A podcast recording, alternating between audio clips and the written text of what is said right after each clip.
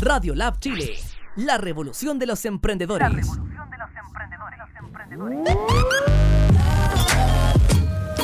Hola a toda la gente que escucha Radio Lab y sobre todo quema mi celular todos los miércoles. Soy la Sofi, arroba guion bajo guion bajo S Abdala y estoy aquí con mi amiga la Cami, que volvió de su ya su segunda semana de recuperación de su enfermedad. Sí, ya estamos vivas y el día de hoy estamos con dos invitados muy especiales, muy contentas de tenerlos aquí, con la Tita Human y Seba 3D. ¿Quiénes son ellos? Se preguntarán ustedes. La Tita y el Seba eh, pertenece, no sé, a un, no sé, movimiento, ¿se podría decir? Una claro, algo así. Ellos son sneakerheads. ¿Qué es eso? Son fanáticos de las zapatillas y eh, influencers también, un poco. y hoy día los tenemos aquí para que le puedan hacer todas las preguntas que ustedes quieran sobre zapatillas, sobre ellos mismos y sobre todo lo que quieran saber. Así que vamos a partir un poquito contextualizando y saber más o menos quiénes son ustedes, cómo se conocieron, qué son. Así que cuéntenos. Ya perdí todo. Y aparte yo. Bueno, nosotros somos, bueno, tú dijiste, somos coleccionistas de zapatillas. Es como extraño explicarlo, pero es como típicas personas que coleccionan, no sé, eh, platos de viaje o llaves, esas cosas. A nosotros nos gustan las zapatillas y lo vemos como eh, un elemento Vital. vital en nuestra vida. ¿Cachai? O sea, desde cómo nos vestimos, desde lo que consumimos día a día, las zapatillas es lo que nos unió también como pareja. Nosotros somos pareja, llevamos dos años pololeando, vivimos juntos en pecado. Pero, eso, ¿se conocieron por eso o se conocieron y ahí cacharon que a los dos les gustaba la zapatilla? Nos conocimos por. No, en verdad no nos conocimos por las zapatillas. No. Sino, igual fue muy freak a través de las redes sociales e Instagram. Porque yo en ese momento necesitaba comprar algo. Al, y esa, esa marca no la vendían acá. Entonces, justo me topé con el Instagram de Seba y me di cuenta que él sí sabía traer como las marcas que yo quería traer. Eh, y era por un regalo. Así que él me ayudó y en verdad nunca dejamos de hablar. Y ahí nació el amor. Y dos años Qué después bonito. ya viviendo juntos y, muy consolidados. Al parecer. Eh, bueno, siguiendo un poco la pregunta típica que nosotros hacemos al, empe- al empezar, al comenzar en verdad el programa, es que si ustedes se consideran eh, influencers o una persona relevante en las redes sociales. Eh, particularmente como que yo, bueno, no sé en el caso del Seba cómo habrá sido, pero yo no busqué eh, tener un Instagram como con muchos seguidores ni ese tipo de cosas. Como que en verdad a mí me gustaban mucho las zapatillas y con el Seba en verdad nos potenciamos en eso. Y a través de Instagram me di cuenta que era una red social como bacán para poder subir buenas fotos. Yo también estudié cine aunque no haya terminado eh, como para subir buenas fotos y también poder mostrar que en verdad uno en Instagram muestre lo que más le gusta. Y Sí, en, ese, en ese entonces obviamente era la zapatilla. Y empezó como bola de nieve a crecer, a crecer, a crecer y fue como causa-consecuencia de algo que en verdad yo nunca lo busqué. Hasta que de repente eh, siento que uno se da cuenta que es influencer, o sea, como que in- influencia Sí. en alguien. Sí. Eh, porque la misma gente te lo transmite, no es como que hoy en día como que muchas personas dicen, ah, como que se levantan y dicen, voy a ser influencer. Y en verdad no es así, es como, siento que, o y se ponen a dar likes como a cuentas que tienen muchos seguidores, etcétera, como para poder ganar gente, etcétera. Y al fin y al cabo siento que eso no es el real espíritu, porque las personas, cuando tú eres un real referente, las personas te te lo hacen sentir y te, y te siguen y te dicen, hoy tú eres bacán, me encanta, no sé, por ejemplo, en el tema de la moda, de las zapatillas, cómo te vistes o cómo, et- etcétera. Y tú vas viendo cómo vas influenciando en ellos desde lo que se compran, desde que te etiquetan, desde que, no sé, si se ponen un buzo de tal forma y te dicen, hoy mira, me compré esto gracias a ti. Como que ahí uno se da cuenta realmente que es influencer o no. Pero hoy en día está como muy de moda el tema Sí. y siento que hay mucha gente vendiendo mucho humo. Y de hecho eso estaba hablando el otro día y que a mí me molesta bastante. No sé si decir como que soy una gran influencer, pero por lo menos mi nicho, que es bastante chico, pero es bastante potente, me hace sentir que sí lo soy. ¿Yo? Yo por mi caso, en verdad, nació todo más o menos extraño. Yo estudié cine en la Universidad de Chile, esa es mi profesión. Ay, ah, no, No, no, no, ¿no no, no, no, no. Eh, ejercí mi profesión, eh, tengo una productora audiovisual que todavía de repente hago un poco de trabajo esto como de ser influencer. Yo me considero influencer sí, porque sí me doy cuenta que tengo cierta como influencia, la redundancia, en la gente, ¿cachai? Pero yo me gusta llamarme más como comunicador de marcas. Es lo que me gusta a mí y es lo que de alguna forma estoy desempeñando ahora con distintas marcas de zapatillas dentro de Chile y con distintas marcas internacionales, más relacionadas con el ámbito de la moda streetwear. Pero mi interés nació porque yo quería hacer una marca de ropa. ¿Cachai? Me fui a estudiar moda a Londres y cuando estaba en Londres me di cuenta que en Chile no estaba la moda streetwear como tal, obviamente existían, había ciertos atisbos, pero como a mí me gustaba y como yo la consumía no existía. Y ahí me di cuenta que la única forma de, de crear mi marca de ropa era yo siendo el embajador del streetwear en Chile, de la moda que a mí me gustaba con las marcas que a mí me gustaban. Y así lo traje y ya empecé a trabajar en mi Instagram de una manera más profesional, mostrando marcas que en ese momento, bueno, hasta el día de hoy no llegan a Chile. Y obviamente el streetwear está muy ligado con el tema de las zapatillas. Y así fue creciendo, creciendo, creciendo, hasta que llegó un momento que ya tenía 10.000 seguidores y me di cuenta que mi crecimiento eh, en Instagram ya como que se había estancado un poco. Entonces, ¿qué me pasaba? Eh, ¿Qué más podía comunicar a la gente? Había muchas dudas que me, que que me mandaban por mensajes, ¿cachai? Y ahí dije, ok, me paso de Instagram, me voy a YouTube y empiezo a responder todas esas preguntas que me hacen en Instagram a través de videos. Y ahora en YouTube, ya con un año y medio, dos años de trabajo, tengo más de 130 mil seguidores, suscriptores, que se llaman. Y en Instagram yo tengo más de 55, 57 mil. Oye, ¿y ese sueño de crear como tu marca de ropa sigue en pie? ¿Es algo que querías hacer Es algo, sí o sí, sí, sí.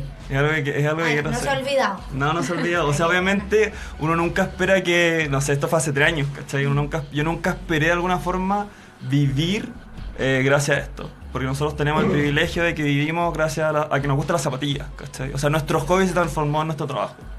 Sí. Qué buena. Igual me gusta de cierta forma como aportar cosas que socialmente como que todavía se, están tratando, se está tratando de avanzar, pero como que todavía no se avanza tanto. Por ejemplo, todas las cosas tienen como temas de contingencia.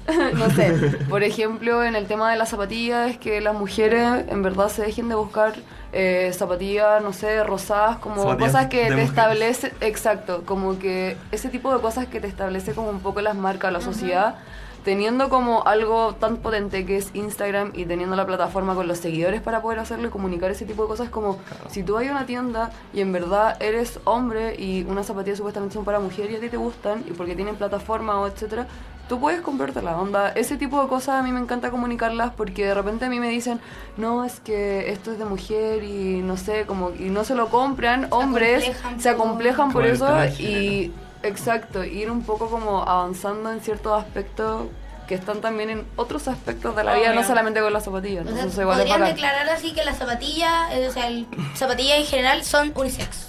Sí. Sí, o sea. La gran mayoría de mi colección de zapatillas son de hombre. Y, y la ropa también, de o sea, hombre, entre O comillas. sea, Igual creo que la ropa también, por ejemplo, hay muchos Exacto. cortes de, o sea, sobre todo en el ámbito del streetwear hay muchas, por ejemplo, si bien las, las marcas más icónicas de streetwear son de hombre, es cosa de darse cuenta los lookbooks de esas marcas y solamente utilizan mujeres, ¿cachai? Y por ejemplo la misma Tita, la Tita, mucha de la ropa que tiene no es de mujer, ¿cachai?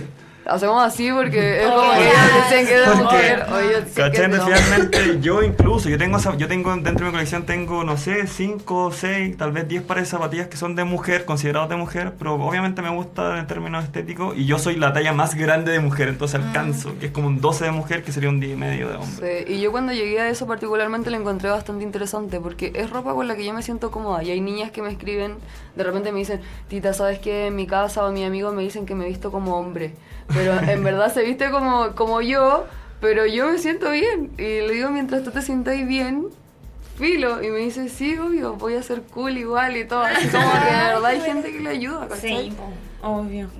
Y más allá de las zapatillas, eh, ¿lo consideran como su accesorio principal al momento de vestirse? ¿O también se preocupan de otras cosas como collares, cinturones o cosas así? Yo mi anillo. Ah, no soy nazi, mira. Eh, ¿Cuál es el segundo? Como ya, va la zapatilla y después, ¿qué es lo más importante? Sí, o sea, yo particularmente no sé si él se va, pero yo llegué a las zapatillas por el diseño, entonces me gusta como el diseño en general de la ropa, los accesorios, como el, el Es un complemento. outfit, exacto. Aunque ame las zapatillas y todo, para mí es súper importante, pero para mí es todo importante. Tiene que ser un equilibrio Exacto. Tiene que ser un equilibrio. Sí, yo, yo en mi caso, bueno, no llegué por el diseño, pero sí llegué porque a mí me gusta la ropa. A mí siempre me ha gustado la ropa, pues tengo, como este sueño y anhelo de tener una marca de ropa. Eh, muchos coleccionistas llegan por el tema del hip hop, el tema de los ídolos, el tema... Muchos coleccionistas de zapatillas llegan por el básquetbol también, También. ¿cachai? Yo llegué por la moda. Llegué por la moda, no llegué por diseño, llegué por la moda. Mm. Entonces obviamente a mí es muy importante y parte de las cosas que enseño en mi canal es la ropa. El- específicamente el estilo streetwear, que es como, que más encima ahora está muy de moda. Sí, Sí, Que- sí. ridículo, porque por ejemplo yo hace 3, 4 años atrás no estaba de moda, ¿cachai? Y era súper difícil como definir los límites del streetwear. Y el día de hoy no se pueden definir, pero cuando uno, no sé, si nos ven a nosotros caminando en la calle nos pueden encasillar dentro de ese estilo. Sí. ¿Y qué? ¿Y cómo, cómo se definiría más o menos el streetwear? ¿En qué se basa? Yo lo defino en una frase que es como, mira lo bien que me veo eh, luciendo cómodo. Nada más que eso. O Sí, sea, nunca se han puesto así como ya unas zapatillas que les gusten que sean incómodas. Pero que sean así de hermosas, hermosas y les encanten, No, o sea, pero sean o sea, incómodas. ojo que yo Sí, dije, cosas yo, ojo que dije incómodas. luciendo cómodo, onda Ah, como luce, como es la ilusión de verse cómodo, porque probablemente eh, yo ahora ando con muchas capas, yo sí me siento cómodo, me veo cómodo, ando con- pero puede ser que no sé, mis zapatillas calor, ya que va a estar cagado de calor, o que mis zapatillas sean sumamente incómodas, pero son tan bonitas que filo, Que la uso igual. Sí, ha pasado igual. ¿Sí? Sí, igual el streetwear, no todo es streetwear. Ah, porque han Sí, salido hay- muchas hay marcas que dicen como marcas de streetwear. Y en verdad Pero en no verdad todo no, es. no es... Es una estética en particular que Sí. como lo que dice, o sea, es una, es una alusión a una sensación, Sí. pero también tiene toda una corriente estética, eh, también es un poco, eh, acercaron, o sea, el streetwear es tan potente que acercó a las marcas de lujo con la calle, que eso en verdad antes era como utópico, tú entras a una tienda Louis Vuitton y era como... No Imposible, sé, era exacto. puros Y ahora, trajes. y ahora las colaboraciones y un sinfín de cosas acercaron todo lo que es el lujo a la calle porque y lo transformaron en algo mucho más urbano. También tiene que ver mucho con eso el streetwear. Entonces lo encuentro bacán. Qué bacán. Oye, y algo dijiste de las tallas por ahí que a mí me interesa mucho. Bueno, la pregunta va para los dos, eh, pero en el caso de las mujeres, de repente no llegan zapatillas así como en tallas o muy chicas o muy grandes. Como qué pasa con eso, como que no existen al final las tallas chicas o no llegan acá a Chile. O sea, por ejemplo, hay tipos de lanzamiento de zapatillas que parten eh, desde una talla hacia arriba. Una curva de hombre, una curva de hombre. Que igual yo tengo la suerte de tener el pie este como en la curva Ideal. peligrosa, exacto, porque tengo el pie grande, que sería el pie de mujer grande, no, mi pie no es femenino. Como 38, algo así. Yo soy como 39, 40. Ah, ya. ya, Entonces alcanzo la curva cuando empieza la curva de hombre y cuando está terminando la de mujer. Tiene la talla más chica de hombre y la talla más. No tiene la talla más grande de mujer, pero tiene la talla más grande de una mujer chilena. Y tiene la talla más chica de un hombre chileno. Entonces, como Ah. que las Adidas confluyen las dos tallas. O sea, Vos voy a podés usar de donde queráis lo que queráis. Sí. Porque como te tú, yo soy bueno. 35-36. Entonces me cuesta muchísimo encontrar nunca hay, o me las tengo que comprar como en la versión como de niños. Sí. Igual de repente O sea, me sale es- más barato, pero no, Sí. no O están sea, todos eso- los diseños, es- entonces... Son de niños. Igual, por, por ejemplo, lo que me gusta del trabajo que hace Seba, como comunicando a través de su YouTube, enseñando a comprar como en páginas de afuera, etcétera. Créanme que la gran mayoría de las cosas que a nosotros nos gustan o que tenemos, nunca las hemos comprado acá. De hecho, de repente me dicen, hoy he ido a la tienda tanto, no sé, por ejemplo, Nike de Costa Rica. Casi nunca voy porque en verdad no, no hay nada que me guste. Y, y la gente tiene que perder ese miedo y es lo que Seba por lo menos ha tratado de hacerlo así un camino bien largo. Claro. El miedo a comprar por internet, que es lo mejor. Afuera está todo y de repente es súper fácil traerlo. Y Sí, el mundo está demasiado interconectado, ¿cachai? O sea, yo sé que, por ejemplo, las nuevas generaciones no tienen miedo a comprar por internet, pero obviamente la curva de aprendizaje en todo tema tecnológico, sobre todo las compras, es puta, súper tediosa, ¿cachai? Entonces, por ejemplo, si tú querías una marca de, eh, si tú querías una marca específica de street, pero una marca específica que no existe, puede ser de cualquier cosa. Eh, yo los tutoriales que hago sirve para comprarte un vaso en, en Europa hasta comprarte, no sé, una polera off-white en Ah, Estados Unidos, bueno. ¿cachai? Es como bien amplio, pero obviamente lo centro más en el tema que, que me convoca a mí. finalmente. Sí, entonces como consejo, empieza a comprar afuera. Sobre todo porque tenía el pie súper ¿Cómo? chiquitito y si hay Claro. cosas que te gustan, no tenéis por qué Hay que buscar nomás, hay que exacto, hay saber que buscar. buscar y perder el miedo. Pero la decisión... No, sí, yo soy adicta a comprar por internet. adicta, yo tengo un problema. Así que por AliExpress, así yo me gasto muchísimo. Pero la Pero- decisión finalmente de las- es de las marcas. Son la gente que trae las zapatillas a Chile, tanto marcas como distribuidores, que... no se eh, atreven. como No se atreven, desde los colores, desde las tallas. eh, Como las tendencias, como cómo se viste el, el, Claro. el hombre y la mujer Claro. chilena, no va acorde quizás con lo que que que van a perder al fin, más que ganar. Claro, o sea, finalmente las marcas buscan hacer volumen, más que como centrarse en el nicho. Nosotros como nicho lo que hacemos es, si esta fuera una pirámide, nosotros como coleccionistas de zapatillas estamos en la, en la punta de la pirámide. Entonces las zapatillas que nosotros usamos son de difícil acceso, son limitadas. Entonces la gente, eh, el consumidor promedio, le gustan las zapatillas, no pueden acceder ya sea por término económico o porque son muy limitadas en verdad. Entonces buscan la bajada más eh, masiva de esa zapatilla, ¿cachai?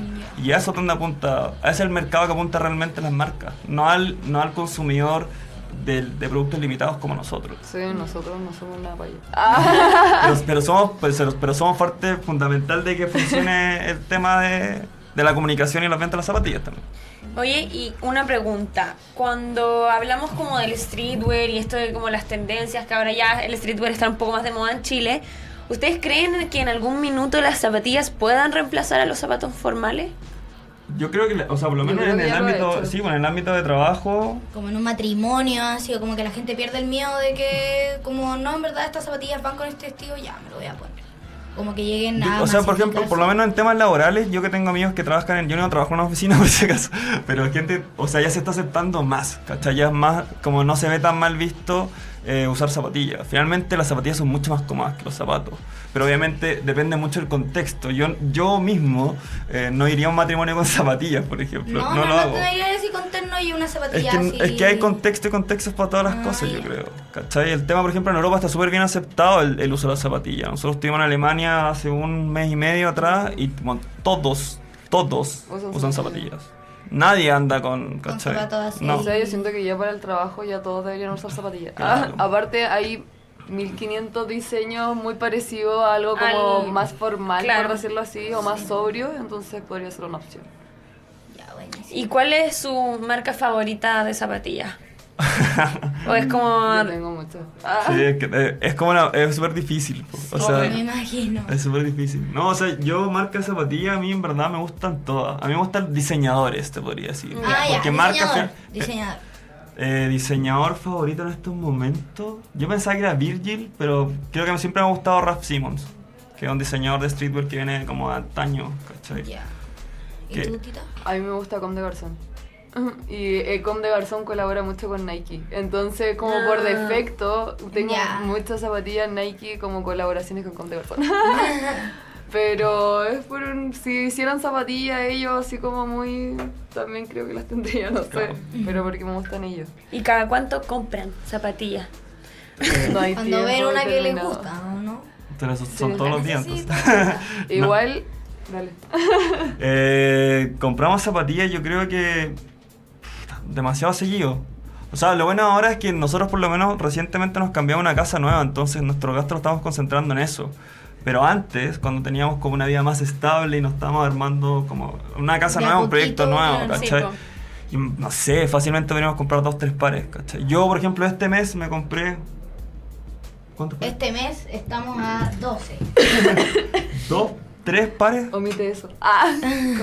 ¿Cachai? Eh, que Ah. obviamente no, no creo que sea el número normal que, que compra una persona. No, No. sobre todo si estamos ah, ni siquiera a mitad de mes. Igual tienen, que, igual tienen que entender una cosa, ay, que voy a aprovechar de decirlo ahora, porque tampoco es como, siempre nos preguntan, hoy cuántos pares de zapatillas ustedes tienen, o cuántos pares compran al mes, no sé qué. No es tanto la cantidad como de lo que tengamos en volumen, porque de comprar por comprar, créanme que yo puedo ir al Costanera Center y puedo decir, ya, esta zapatilla sí, esta sí, y ir a todas las tiendas y sacar, no sé, cuatro o cinco pares de cada tienda.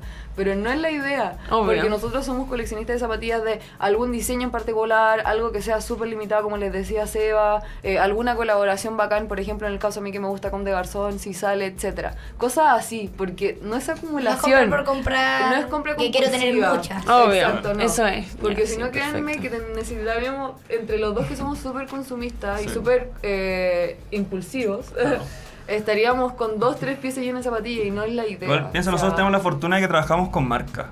¿Cachai? Entonces muchas de las zapatillas eh, que tenemos en esto, en los momentos actuales son cosas que nos pasan las marcas Claro. para que las probemos, para que las promovamos, para generar contenido finalmente. ¿Y alguna Obvio. vez les ha pasado, o sea, ya esto va más tirado como por lo que es ser, como un poco influencer y trabajar con marca, etcétera, como que los haya dicho una marca como ya les pasa, les vamos a mandar una zapatilla y como que lleguen y no les gusten y no las quieran usar? Es que nosotros, Oh. yo por lo menos voy a hablar de mi caso en específico, yo no trabajo con marcas que no me gusten.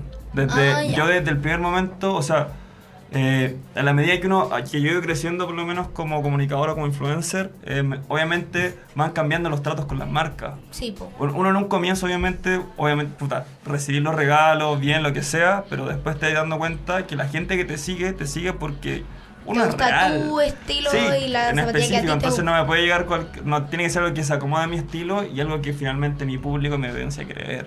Sí, igual tratamos de que sea lo más orgánico posible porque si no se pierde como la credibilidad en ti y en tu opinión, ¿cachai? Si se pierde eso es Te como... estáis vendiendo al final. Claro. Perdiste todo, exacto. Es que yo he escuchado, porque, porque con la Cami igual nos movemos harto por los eventos y por todas esas cosas, y he escuchado así personas, figuras públicas que han dicho así como, no sé, me auspicia X marca y bueno, me carga. Me carga, la, la odio, no consumo el producto, lo tengo ahí, me saco fotos y fue. Es que eso... Entonces es como súper Sí, penca. es que sí, es súper penca. O sea, finalmente uno no, nosotros no lo hacemos tanto por la plata, lo hacemos porque nos gusta. ¿Cachai? Onda, si fuera por la plata, tal vez estaríamos llenos de marcas, ¿cachai? Pero no es por eso. Finalmente, no es total- a mí me gusta, pero me gusta ir a sacarme fotos. Es una pega, ¿cachai? Yo, na- nadie nos pasa mucho. Yo, por ejemplo, el día domingo, mientras ustedes están descansando, yo me estoy quemando por tratar de sacar un video, por sacarme una foto, ¿cachai? Entonces es una pega que. Nuestra pega por lo menos es 24-7, ¿cachai? No descansamos Sí. nunca. Igual ahora que está más de moda el, el término de la influencer y todo, siento que se está un poco más formalizando esto, pero antes era como, oye, te paso esto y le sacáis una foto y lo subí y era como casi que nosotros nos está- favor. las marcas nos estaban haciendo un favor a nosotros por Claro. considerarnos y mandarnos cosas. Obvio. En cambio ahora no, es como nosotros les estamos haciendo ni siquiera un favor, un trabajo. Entonces el trabajo se remunera como tal. A no ser que una marca, onda de buena onda, te mande algo y te diga, toma, te quiero regalar esto. Y ya es tu libre decisión si lo querés publicar o no, o si querés generar contenido con él, o subir una historia, o etcétera. Hay como ciertas relaciones que yo siento que hasta el día de hoy con muchas marcas o muchas agencias hay que como transparentar eh, para que sea como para todos igual, porque antes era así, era como toma, súbelo, listo, y éramos todos como una Sí. máquina, y eso era muy falso y incómodo para todos. Nosotros con las marcas que trabajamos por lo menos tenemos muy buena relación. Entonces yo siempre me pregunto, hoy ¿te gusta este o este o etcétera? Entonces, Ah, qué O bueno. sea, un trabajo en conjunto es un trabajo al final, no Sí. es Exacto. como... Ya, no una imposición. ¿Y, y creen que, que como ser sneaker o tener una colección de zapatillas es un lujo que solo algunos pueden tener o que cualquier persona podría como A mí, me empezar? a mí me sorprende porque yo empecé a coleccionar zapatillas. A mí me gustan las zapatillas desde chico, pero por ejemplo, yo me doy cuenta ahora, eh, no sé, recientemente fue un evento de zapatillas que se llama Dictilla acá en Chile. Había niños de 15 años que andaban con zapatillas que yo a esa edad no me podría haber comprado ni No, nada, si ni pelea de perro, nada. Entonces, como las nuevas generaciones se están como se reinventan, se consiguen la plata, no sé, tal vez ahorran toda la mesa, eh, o tal vez, no sé, pero algo están haciendo que de alguna forma u otra lo, está- lo están, están comprando pares que yo para esa edad no lo podría haber comprado. O sea, no es inalcanzable. Finalmente, como, y, como bien decía la Nati, no es acumular por acumular, sino es como calidad en- más que cantidad. ¿Y alguna vez les han querido comprar así un par, le ha hablado así a alguien como, por favor, véndemelo, por favor, véndemelo? Recién ahí me acaban de- Sí, siempre ¿Sí? dicen. Sí. Como véndeme ese por favor. Y es como no. O no lo vendo. O si yo vendo un par que en verdad tengo ahí, lo O vendo lo porque lo- yo lo- quiero venderlo. botado. Claro. Pero así sí me dicen, oye, te ofrezco tanto, no. Si me gusta mucho y no lo vendo por algo, no, Sí. no lo voy a No vender. importa la plata del mundo. Exacto. Obvio. ¿Y cuál es el par de zapatillas más caro que tienen? ¿Tú las traes? Sí, yo tengo unas Valenciaga atrás que salen, o sea, en ese momento me salieron. Puedo decir que me salieron, pero en verdad no me salieron. Es una explicación que se la, puedo dar. pero lo que cuestan Lo que el cuestan, precio de eh, 600 lucas, más o menos, mil dólares. Mil. Yo no, más de 300 dólares no. No. No, más de 300 dólares nunca he No. zapatillas. Pero ojo que las zapatillas crecen en valor con el tiempo, entonces probablemente tenemos zapatillas que en la actualidad cuestan mucho más que mil dólares. Y, y porque también pasa que hay marcas que son como las típicas, ponte tu Gucci, eh, no sé, Louis Vuitton y todas esas marcas que son, o sea, yo vi la otra vez en Gucci que unas zapatillas de un palo 2. ¿Creen que están como sobrevalorados solo por el hecho de, de ser Gucci o realmente son zapatillas con un diseño interesante y que valga la pena o algo así? Tú puedes- Es que en verdad estáis pagando como porque un por el diseñador, en verdad. Sí, po. Porque tenía alguien arriba que está diseñando ese par de zapatillas. No es algo como que se produzca en masa, está ahí, es un producto de lujo, se utilizan materiales premium.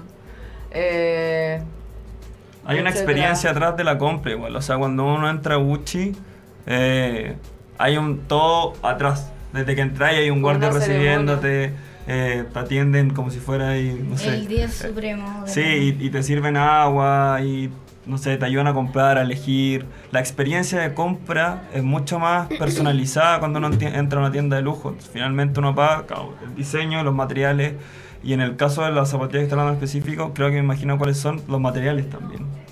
Pero obviamente está detrás la marca. Sí, Sí, obvio. Ya, les tengo una pregunta para que nos muestren aquí en las cámaras disponibles. ¿Qué zapatillas tienen puestas ahora? Y no sé, ¿por qué hoy día se levantaron en la mañana y dijeron, ya, sí me voy a poner esta?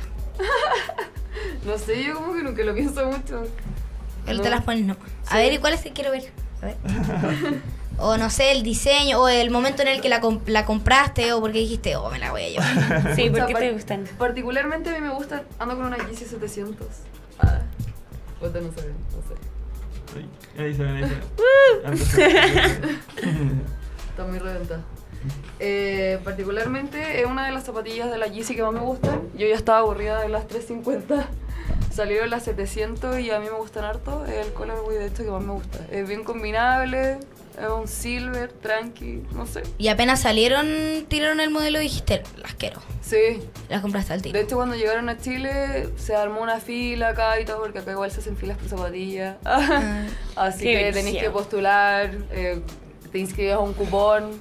No sé si sabían eso. Ah, no, que no. por ejemplo, para ustedes comprar Yeezy, que son de Adidas, eh, ustedes tienen que eh, entrar a una rifa especial donde van a la tienda, se inscriben en un cupón, eh, luego ese cupón, onda, te llaman si es que quedaste seleccionado. y Para- para recién día- poder sí, Para recién poder comprar una la rifa para la posibilidad de poder comprar la zapatilla. Ah, o sea que vienen onda cantidades muy limitadas. Súper limitada, en 50 stock. pares. Y si no saliste en la rifa, Cagaste, no las hasta la próxima vez que Claro. vaya.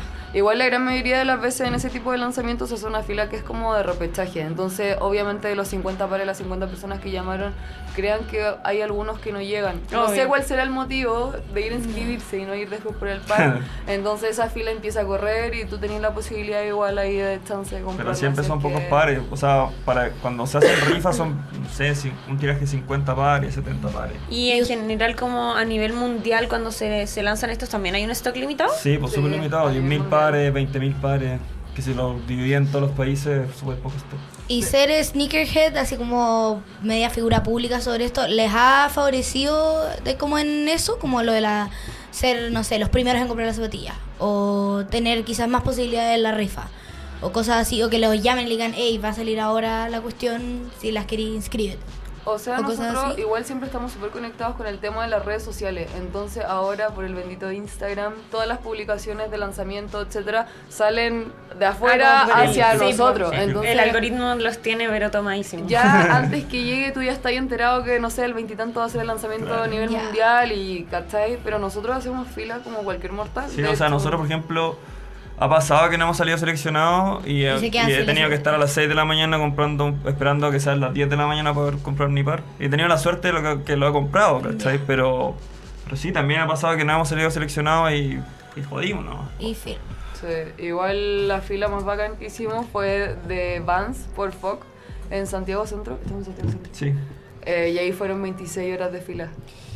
26 horas. ¿De dónde estaban? Acá, aquí, aquí, aquí en el un, un lanzamiento, lo que es el Vans por una marca que se llama Fear of God, que es una marca, es una marca de lujo de streetwear, ¿cachai? Ah. Entonces era una zapatilla que salía lo que son una Vans cualquiera, 40 lucas, pero era tan limitado que su valor real, que el valor de que cuando tú, el valor real, o sea, está el valor retail, que es el valor que... Que tú ahí en la tienda. Saliendo de la tienda esa zapatilla costaba 400 lucas. Conchale, vale. Por, solo por el hecho de ya tenerlas y que otras personas no tengan la posibilidad de tenerlas. Solamente porque no es un lanzamiento muy limitado y por, por lo que representa finalmente la, la marca de lujo que está detrás. Y esas 26 horas lograron tener su paga. Sí, por sí fue, fue un poco chistoso Yo sí, porque no. yo creo que yo creo que la, la empresa, no voy a decir que el nombre, pero que estuvo a cargo de ese, no, no estaba preparado Para el recibir lanzamiento. tanto- No, no, Era no. demasiada gente. Sí, o sea, habían alrededor No, eso de- yo creo que no estaban No preparados estaban para una fila. No como sabían. que no no sabían, no sabían La el- magnitud el producto que tenían en ese momento. Entonces, Mm. eh, ahí bueno, junto con la tita, otro amigo, empezamos a organizar. Yo organicé la fila. Organizamos la fila, ¿cachai? Fue heavy. Con un megáfono. Es que nosotros ¡ya! habíamos hecho fila afuera, Sí, nosotros entonces ya sabíamos más o menos, hicimos fila en Londres y todo, ya sabíamos más o menos cómo... ¿Cómo se manejaba la cosa? ¿Cómo organizarle? Mm. Sí. Y si han hecho filas eternas de 26 horas por un par de zapatillas, ¿han viajado exclusivamente a comprarse un par de zapatillas? No, pero sí hemos tenido la fortuna, o sea, yo por lo menos he tenido la fortuna de hacer filas afuera, tú también, pero tal vez no por zapatillas, no, no, no, no por zapatillas, sino que nos ha tocado hacer filas en Supreme, por ejemplo. Y nos Ah, tocó hacer una fila que creo que fue la fila más eh, icónica que hemos hecho juntos, que fue la fila de De- Supreme por Louis Vuitton, que la iba a entrar Nati. Ah. Que es una de las filas más organizadas que hemos estado, pero esa fila yo creo que habían 5.000 personas, éramos el número 300. Pero lo- los ingleses lo organizaron de una forma tan eh, Era amable, y ¿cachai? Que, que Sí. fue todo súper ordenado y fue heavy porque nosotros nos formamos, la, la última vez que nos tuvimos que formar fue desde las 6 de la mañana hasta las, no sé, entramos a la tienda a las 4 de la tarde y la tienda cerraba A las 5. a las 5 de la tarde y detrás de nosotros habían 4.000 Oh. personas haciendo la fila todavía, ¿cachai? ¿Y qué pasa con esas personas? Se quedan ahí. Hasta el que vuelven O sea, a o se quedan ahí o, lo organ- o buscan una forma de organizarse ellos por llamado, que es con básicamente que se inscriben toda una lista. Y te van llamando y te van- y, te oye, nos juntamos a las 5 ya y empiezan a pasar la lista y el que nos está cagó. Oh. Sí, es horrible. Pero los ingleses son como súper respetuosos, eso aquí no se podría hacer, como No, que no. tenéis que hacer fila De hecho, de hecho nosotros tratamos de hacer el llamado como de alguna forma ya, hacemos una lista, no sé, vuelvan a las 5 para que puedan ir a su casa, weón, no Claro, sé. alguna- ropa. Fíjense, nosotros, nosotros iniciamos la, la fila más encima. O sea, nosotros éramos los de los 10 primeros. Oh. Cuando se pone, porque era, era una fila que el primero que llegaba era el primero que compraba. Cada uno podía comprar solamente un par. Pero eran... Ah, ya no te podías quedar ahí No. así como vitrineando. No, No, o sea, pues, entonces... Iba y compráis tu. Claro, entonces nosotros nos organizamos tan bien que llegamos a los primeros, porque todos están diciendo, ya, nos vamos a quedar en la noche. Nosotros llegamos 24 horas antes. 26 horas antes. ¿Cachai? Más encima. O sea, como que dimos el golpe por la experiencia que teníamos. Sí, po. Y empezó, onda, hay gente que no sé, está, iba a la pega, camino y quería las zapatillas, se dio cuenta que estábamos en la fila y no fueron a la pega y se pusieron en la fila nomás. ¿cachai? Y les ofrecieron, por ejemplo, así como, como, bueno, te pago tanta plata si me dais tu puesto. En- No. afuera, A mí afuera no. sí, aquí no. No, aquí no. No, Yo era como el puesto 10, no, mí no. no, ni, ni cagando lo vendían tampoco. No, tampoco. No, Tampoco. de hecho me acuerdo en ese entonces que estábamos haciendo las filas y mi hermana trabaja en Santiago Centro y mi hermano igual estudia y me iban a ver así como... Ah, dejar como amiguitos de weón, invéntate. Es solidario contigo. Pero fue preparado, nosotros fuimos con sillas de camping y todo, súper preparado. Ya, buena. Como cuando salen las películas y la gente como con Sí, las carpas y como, como las Ah, entradas de los carretes también, ¿no? Claro. De, los- de la, no, no, las Para los conciertos. Para los Para los conciertos, conciertos, eso, claro. los carretes. Afuera el nacional. Así. Pega, pega. Nada que ver. Ya, y este, estos viajes por zapatilla, ¿cuál ha sido así como el viaje más bacano? ¿Cuántas veces han viajado como a convenciones, eventos, etcétera, etcétera? Eh, ahora lo Este México, año, este año nos está tocando duro. Como que tuvimos la fortuna, porque tenemos estos buenos contactos con las marcas que nos, de- eh, nos permitieron ir a ComplexCon, que es uno de los eventos más importantes, es una convención de zapatillas y streetwear, muy muy grande. Y, y tuvimos la fortuna de que nos encontramos con unos mexicanos que organizan un evento que se llama Dejando Huellas en, en México y nos dieron el chance como de invitarnos, que esto es lo, esto es lo más bacán yo creo que de nuestra pega, que nosotros estamos viajando eh, con todo pagado a eventos y a distintos países para cubrir, no sé, desde eventos hasta últimamente fuimos a Puma a ver cómo era el, headquarter de Puma, ¿cachai? Cómo son las oficinas de Puma y todo el rollo, a generar contenido. Siempre a generar contenido, nunca vamos de vacaciones. Por ejemplo, ahora nos toca ir a Medellín a Sneaker Society y finalmente vamos porque obviamente hay gente que nos conoce allá, nos quiere ver y también yo voy a generar contenido. ¿Y esto los ubican así como, hola Tita, hola Seba, ¿quieren venir a este evento? ¿O ustedes también lo buscan un poco? O sea, particularmente, por ejemplo, cuando fuimos a ComplexCon, era por la relación que nosotros veníamos ya trabajando con Puma hace rato, etcétera, y se abrió la posibilidad y fuimos, y yo siento que ese fue como el puntapié inicial para todo lo que vino después, y ComplexCon fue, de verdad, llegué allá, es como, no somos nada. Ah, está allá y de rato sentís que no soy nada, así. ¿Y quién es como el, el magnate de las zapatillas a nivel mundial? A nivel mundial, no, eso está difícil porque piensa que hay eh, ¿Cómo un magnate? Yo no- Como el más, como el, en- en el- el- o, los, o sea, como los Estados, más en- brígidos. en Estados Unidos hay muchos colecciones más Sí, pues, ahí en. Estados Unidos hay, hay coleccionistas que son muy, muy, muy brígidos. Pero también hay gente que tiene mucha plata. Que puede Mm, ser es que es distinto. de Emiratos Árabes, ¿cachai? Sí, po. Pero probablemente eso- el, el que tiene mucha plata puede tener la misma colección. porque sí. Y po. también puede hasta el que tiene mucha plata tener una colección gigante pero no llamarse coleccionista. No estar Claro. tan inter- puede tener una de zapatillas, Sí. de relojes, de camisas, Sí, de, de todo. Al final lo que sea, no es como experto Claro. en. Claro, igual yo creo que más que más que eh, quién es el mejor coleccionista, porque igual hay un poco de competencia en esto. Eso es inevitable, ¿cachai? El ser humano compite. Yo te podría decir quiénes son los comunicadores más importantes de Latinoamérica en zapatillas. Y yo por lo menos, gracias a- al trabajo que he hecho, soy uno de los más importantes de Latinoamérica. Buena, Qué qué bacán. bacán. El fruto del, del Del trabajo. Exacto. Eh, a ver, ¿qué otra cosa les podemos preguntar? Cuando ya, paseando por Santiago, ha sido por el mall y ven una copia de una zapatilla. Así como una tipo de imitación. Por ejemplo, hay una marca que es como eh, zapatos para mujer que también como que copia muchos muchos diseños como no sé. Se- De Eh, ese mismo estábamos hablando. Eh, Como Balenciaga. como, claro, como que se tiran, como que, ¿qué les pasa a ustedes con eso así como el, en su corazón? Como Lo que lo ven y... Lo detesto. Yo detesto las copias, o sea, porque a mí me gusta mucho el diseño y yo estudié diseño y a mí me gusta, por ejemplo, las marcas de lujo no porque salgan mucha plata, sino que yo trabajé, tuve la oportunidad de trabajar en Louis Vuitton mucho tiempo y sé realmente el trabajo que hay detrás de cada cartera o cada zapato o cada cosa que llega a la tienda. Entonces, eh, cuando hay una apreciación al diseño, siento que no tendríais por qué consumir la copia de... No sé si se entiende, Sí, es sí, sí. como... Por eso a mí me da mucha rabia y im- invito a toda la gente, ya que estoy acá, que de verdad investigue cuando salió Off-White, no sé si ustedes... Sí. Sí. Cuando salió Off-White, el típico strap y todo, que- que era así de amarillo, que decía Off-White no sé qué, había gente que andaba como con la copia sin saber que era la copia, como que piensan Como que, que sale le de los árboles. Claro. No es así, todo es Sí, algo. igual hay un desconocimiento muy heavy de la gente, porque claro, a mí también me molesta el tema de, la, de las réplicas, las copias. M- más que la, la réplica no molesta tanto, la copia... ¿Cuál es la diferencia entre la, La, réplica es algo que trata de ser, que es exactamente igual. La copia Y que es tiene la marca. Claro, la copia, final- la copia finalmente es que es la- eh, lo que el caso que estamos hablando, cosa. que es una zapatilla que todos sabemos que es de Valenciaga con el nombre de una marca que Ya, como... Es que no quiero que No, se vea mira. en cámara, pero como así. claro. Pero estas son de la marca que había dicho. claro. Lamentable. Sí, por ejemplo, nosotros las réplicas, como dice Seba, está el, el Louis Vuitton, eran las carteras así idénticas, idénticas a las que estaban en la tienda y todo, pero por ejemplo, cuando es eh, copia, pueden ocupar el mismo monograma de Louis Vuitton en, no sé, en una carcasa, cualquier cosa, como que... Ya. Claro, y el tema, el tema del desconocimiento de la gente, porque claro, onda, a mí lo que me gusta finalmente de las marcas que consumo, está el tema de lo que representa, está el- pero más que nada está el trabajo del diseñador.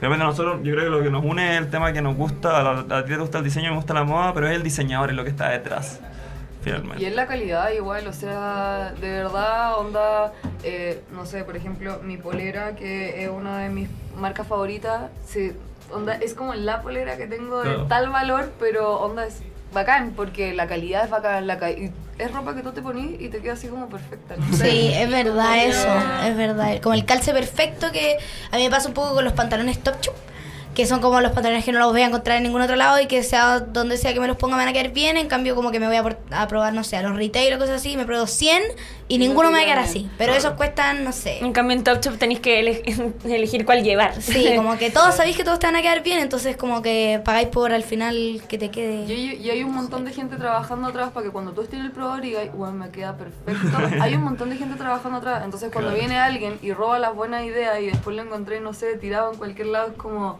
puta paja, ¿cachai? Mal precio del No, trabajo. a- aparte también eso ha Yo hecho valoro harto que... eso. a- a- algo que ha hecho eso como de las réplicas también es que los modelos de, de distintos tipos de zapatillas se hagan demasiado masivos con marcas que no son Que que no son las principales como exponentes del diseño, Claro. ¿cachai? Como que... Se hace como conocido el modelo y de- pasa a segundo plano como la marca. Sí, ponte tú, pasó mucho también con un par de zapatillas específico que se puso de moda, que yo lo vi. ¿Las blancas? Sí, Es la de estas típicas que son, creo que las marcas eh, son el Búfalo. son London, Buffalo Ah, London, Buffalo London. estas grandes ah, Ah. como las típicas blancas, Sí. ya esas que empezaron así. a masificar, a masificar, a Ah, masificar, a masificar. Y, ah, o sea, una de 100 eran realmente fue la London. y- Sí, po, totalmente. Sí, me acuerdo que a mí también me gustaban y llegué a la tienda cuando recién habían salido y la y vi como que entré y había tres minas probándosela, un- una saliendo con la guapa y otra con la guapa en la mano y dije no. Y no me las compré porque sentí que no... ¿Para qué? Al final. Pucha, yo soy de las personas que prefiero comprarme, no sé, una cosa y juntar plata, así es mucho más caro de lo que es mi presupuesto, pero comprarme el... El, El real, ah, original. sí. Obvio. O sea, son haters totales, nunca tendrían una réplica. ¿Y hay, hay límite de precio en zapatillas o o no? Y usualmente sí. O sea, yo por, por lo menos en mi caso personal creo que pagar más de 400 dólares por una... Que es un precio súper elevado igual. Eh, es un precio que yo ya cuando una zapatilla sale 350 dólares yo digo, no sé si realmente la necesito. 350 dólares Son son como como 200 200 lucas. 280 como... Como dos, claro. O sea, si... caro que está el dólar Aunque sea la Sí. zapatilla perfecta, si cuesta así 600 lucas o No, ni 700 cagando. Yo no, no, o sea, yo cuando una zapatilla empieza a pasar los 200 mil pesos chilenos, yo digo, "Puta, ¿será tan necesario? Porque me pongo... Ya. me- o sea, ahora sobre todo que tenemos una casa y la estamos armando, es como, dale, con eso me compro una tele, con eso me compro un sillón, con eso eh, pago, no sé, eh, parte de mi renta. Claro, es que uno va creciendo también como vi- viviendo el mundo. Claro, no, sí, yo también vivo sola y como que uno va creciendo y como que veo ropa y es como, no, es que en verdad me podría comprar, podría ir al supermercado o podría comprarme, no sé, un curecama, como que empezáis a verle el otro Claro. tipo de necesidades y pa- el como, no sé si lujos, pero como esa cosa que te, que te gusta pasa un poco a segundo plano cuando uno empieza Claro. como a vivir, como pagar las cuentas y esas weas que O son sea, yo particularmente, si hay algo, si tuviese la plata y hay algo que me gusta demasiado, un par de zapatillas, las compro. Aunque eso signifique como, no sé, dejar de hacer otras cosas que te gusten también. O sea, es que si tenéis la plata, sí, Ah, sí, Sí, pues, obvio. hacerlo, y obvio. como ¿Y tu cuál, joyita. ¿Cuál sería tu límite de plata? Si me como, nada, ni cagando. ¿no? una zapatilla. ¿Mm? Pensando en, en el momento actual, Ah, el momento actual, Sí, pues. no, ahora no podemos gastar tanta plata en zapatillas, no.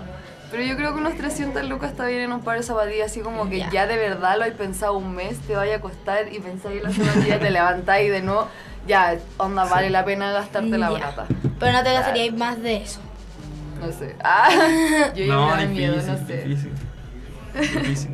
Mm, y, y este y esta vida de, de sneakers y de, de coleccionista, ¿ustedes creen que dé para el resto de su vida? Como se, se ay, ¿cómo se, se proyectan haciendo esto? O sea, es que nosotros, lo que dije al inicio, tenemos la fortuna de que finalmente nuestro hobby, que de alguna forma eh, es tan interesante para el- nuestro nicho, obviamente. Se se- convirtió en su trabajo. Que se convirtió en nuestro trabajo. Y, y colaboramos con las marcas. Pues, colaboramos con las marcas y entiéndanlo como, no es que, eh, te miento, X marca me pasa un montón de zapatillas No, o me pase plata y yo subo fotos. No, nosotros trabajamos directamente con los departamentos de marketing de cómo onda mostrar esta zapatilla, para qué público Mm, ah, va. ¿Cachai? Es una pega eh, más elaborada, no es tanto O como... sea, no son los que se sacan las fotos, al fin. O sea, No. sí, pero ayudan a que la marca crezca Sí. por, por el lado así. Claro. Porque No. también conocen al público. Sí, y y somos consumidores de zapatillas finalmente. O sea, a mí me pasa una zapatilla y digo, puta, ya esta zapatilla es una zapatilla clásica, que no se vende hace dos años, pero la gente ya la tiene, ¿por qué va a querer comprarse una nueva? ¿Cachai? Entonces ahí nosotros empezamos a cranearnos qué le podemos añadir o qué historia hay detrás de zapatilla que es importante para que la gente se compre un segundo par de la misma zapatilla que ya se compró hace dos años atrás. Mm, Ya. O sea, igual es un trabajo de publicista Sí, también. totalmente. Sí, eso me te iba a decir. Sí, Nosotras- pues. Nosotras dos estudiamos publicidad. Publicidad, sí, las dos. ¿Cachai? Y bueno, y lo de nosotros está muy relacionado con la publicidad, pero tiene Sí. que ver con nuestra experiencia como consumidor. Mm. O sea, son como el, el- la gente que uno llama como para... ¿Cómo se llama? Cuando, eh, cuando les preguntan cosas como, ¿te gusta este producto? Y es como... Ah, estudié mercado. Eso, como un estudio de mercado, pero Sí. ustedes son el mercado y están ahí, están para... Y nuestra la- cuenta de Instagram es un estudio de mercado. Constante. Ah, bueno. Ah, qué qué bacán. Y Sí, qué Tita, chulo. si a ti te. O sea, no sé si te ha pasado en verdad. Tú estudiaste diseño, terminaste diseño y eres oficialmente dise- diseñadora. Me salí. Ah, ya. Pero, ¿y, ¿Por y si una marca viniera y te dijera, necesito que nos ayudes a diseñar? ¿Ah, y ayudaba a diseñar? No, nunca he ayudado a diseñar. ¿Y te pero gustaría? me muero, sí. Es ¿Sí? que en verdad como que en ese sentido, así como mis capacidades en cuanto al diseño me gusta harto. Ah, ya. Pero yo me salí no porque no me gustara la carrera, sino que en verdad, no sé si a ustedes les pasa, pero siento una desilusión ah, con la educación en cuanto a ese, ese tipo Mm. de carrera acá en Chile, como que se ve como si fuera un hobby. Como el campus creativo ejemplo, que existe en... Yo me metí en una universidad que no voy a mencionar. Eh, y me daba mucha rabia. Yo me pagaba mi universidad y me sacaba la mierda real y trabajaba y hacía un montón de cosas donde sobrevivía con un mil, una Red Bull y cigarros, ¿cachai? Entonces, de verdad que cuando no sentís retribución de lo que tú estás invirtiendo, pucha, te da mucha rabia. Entonces, en ese momento yo estaba en diseño y me da mucha lata que, así muy corto, que algo que me podían pasar en dos clases y hacerme un proyecto, un trabajo, una evaluación, etcétera, y se acabó y pasemos a otra cosa y sigamos avanzando con más contenido, más, etcétera.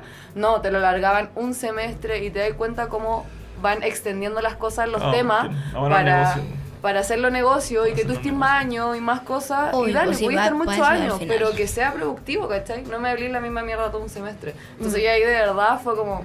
O sea, adiós. aprendí muy rápido y necesitaba, quería ir por aprender y la, no, te, no te sació. Es que cuando te gusta algo, siento que no se trata de aprender rápido, aprender lento. Cuando de verdad te gusta algo, siento que tú eh, constantemente no te quedas solamente con lo de la universidad, sino que tú mismo estudias por afuera, o lo mismo que yo ya tenía referentes de diseño en cuanto a ropa o un sinfín de cosas, tú siempre estás activo, viendo cosas. Entonces, eh, querés que los profes te entreguen más y, y que los contenidos que tienen ellos como dictados que no sean de esa forma, ¿me entienden? Como en la programación, porque te aburrí y por eso los alumnos faltan a clase y por eso se pierde el interés y por eso hay tantos alumnos que estudian esas carreras o no sé, teatro, diseño, Porque whatever, sí. y se salen y después terminan estudiando otra cosa.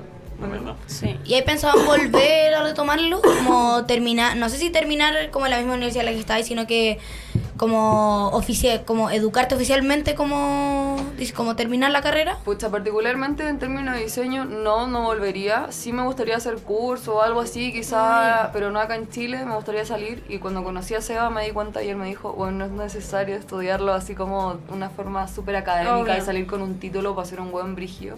Y lo hemos demostrado igual. Sí, a no, del claramente. trabajo, etcétera. Y a mí me gusta, ah, ya, siempre digo la parte freak, es que a mí me gusta la música electrónica, me gusta el techno, entonces a mí me gustaría ser DJ, así real, ¿En como a qué me serio? dedicaría, me gustaría ser DJ. Mi mamá es DJ, mis dos papás. ¿No, Dora? Sí, sí, con la Cami, de hecho, el, Mañana. el programa anterior eh, se trataba de todas las fiestas electrónicas que se Bueno, de hecho yo estuve en Awakening en Ámsterdam y ahí onda fueron dos días y yo le dije al Seba, weón, yo no quiero estar aquí bailando, yo quiero estar ahí. Ahí tocando, weón. Y me La fue una conexión de verdad, fue un viaje así, weón, que siento que te tiene que pasar para vivirlo porque yo no te lo puedo explicar lo que es. No, ¿cachai? sí, sí, cacho mucho esa conexión musical que tienen las personas. O sea, mis dos papás, mi papá le enseñó a mi mamá y mi mamá, de hecho, mañana va a tocar en la feria por si quieren ir a pasearse por ahí. Ay, yo soy No mejor tiene en la feria. feria. ¿En serio, papá? Mi mamá es DJ Electra.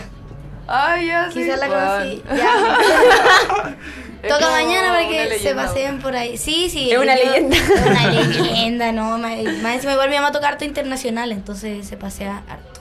Y cacho perfecto como la, como la lo que ella siente también como del transmitirle cosas a las personas porque me decía que ya que ella baila y todo y le gusta pero no hay nada como estar arriba y como que al final los maneja si Es muy cuático. O sea, si yo quisiera hacer algo de mi vida, en este momento que usted me preguntara, lo que menos me gustaría estar es sentada en una oficina así, mirando las Obvio. paredes o haciendo nada. Yo estaría, no sé, en todos lados tocando en Ibiza, haciendo como cosas. No sé si me resulte, pero puta, tengo la ilusión de que por último puedo hacerlo, Pero estudiarlo, etc. Y si, imagínate conectar todo esto de las zapatillas con eso. Sí, es que siento que una cosa no quita la otra. No, Yo pues por conectarlo sería acuático. Sí, yo voy a seguir coleccionando zapatillas y porque es de nuestra vida, no es Sí, algo po. que yo finja en mi Instagram. Obvio. Es el tema, no- nosotros Es como parte que de ti. nos- de alguna forma nosotros no buscamos ser influencers, no buscamos ser comunicadores de marca. Eh, empezamos a trabajar en el tema, la profesionalización. Y a la gente le gustó. Sí, la profesionalización fue lo que marcó como el antes y el después. Pero si el día de mañana Instagram desaparece, ustedes van a seguir coleccionando sí o sí. Vamos a seguir Sí, coleccionando y, y hay un montón de proyectos que tenemos. La Nati, la persona que quiere ser DJ, está tomando curso ahora. Ah, ya, ya está ahí. Ay, qué, emoción, qué bacán. Qué bacán. Y yo obviamente tengo Sí, el proyecto no. marca de ropa. Probablemente si dejara de existir Instagram seguiría trabajando con marca en el tema más como de De cómo- de marketing, ya. cómo ordenar la fila y todas esas cosas. Hasta, hasta ¿Cómo ordenar la fila? No, es real, o sea, yo también me, Oye, yo me lo imagino igual. es real, o sea, por ejemplo, no sé, se, se lanzan zapatillas limitadas en ciertas marcas y nos dicen, ¿cómo las vendemos?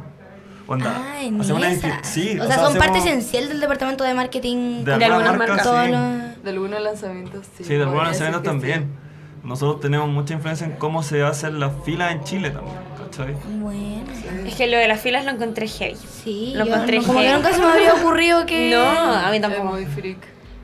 Pero es que bueno, según yo, hay muchas cosas que así que, que uno, uno no, no sabe, sabe. como Mucha, weá. que llegan y que van años y años de espera porque lleguen. Sí. O sea, Yo lo había visto solo en los, con- eh, como en las En los- entradas de concierto. sí, como cuando- sí.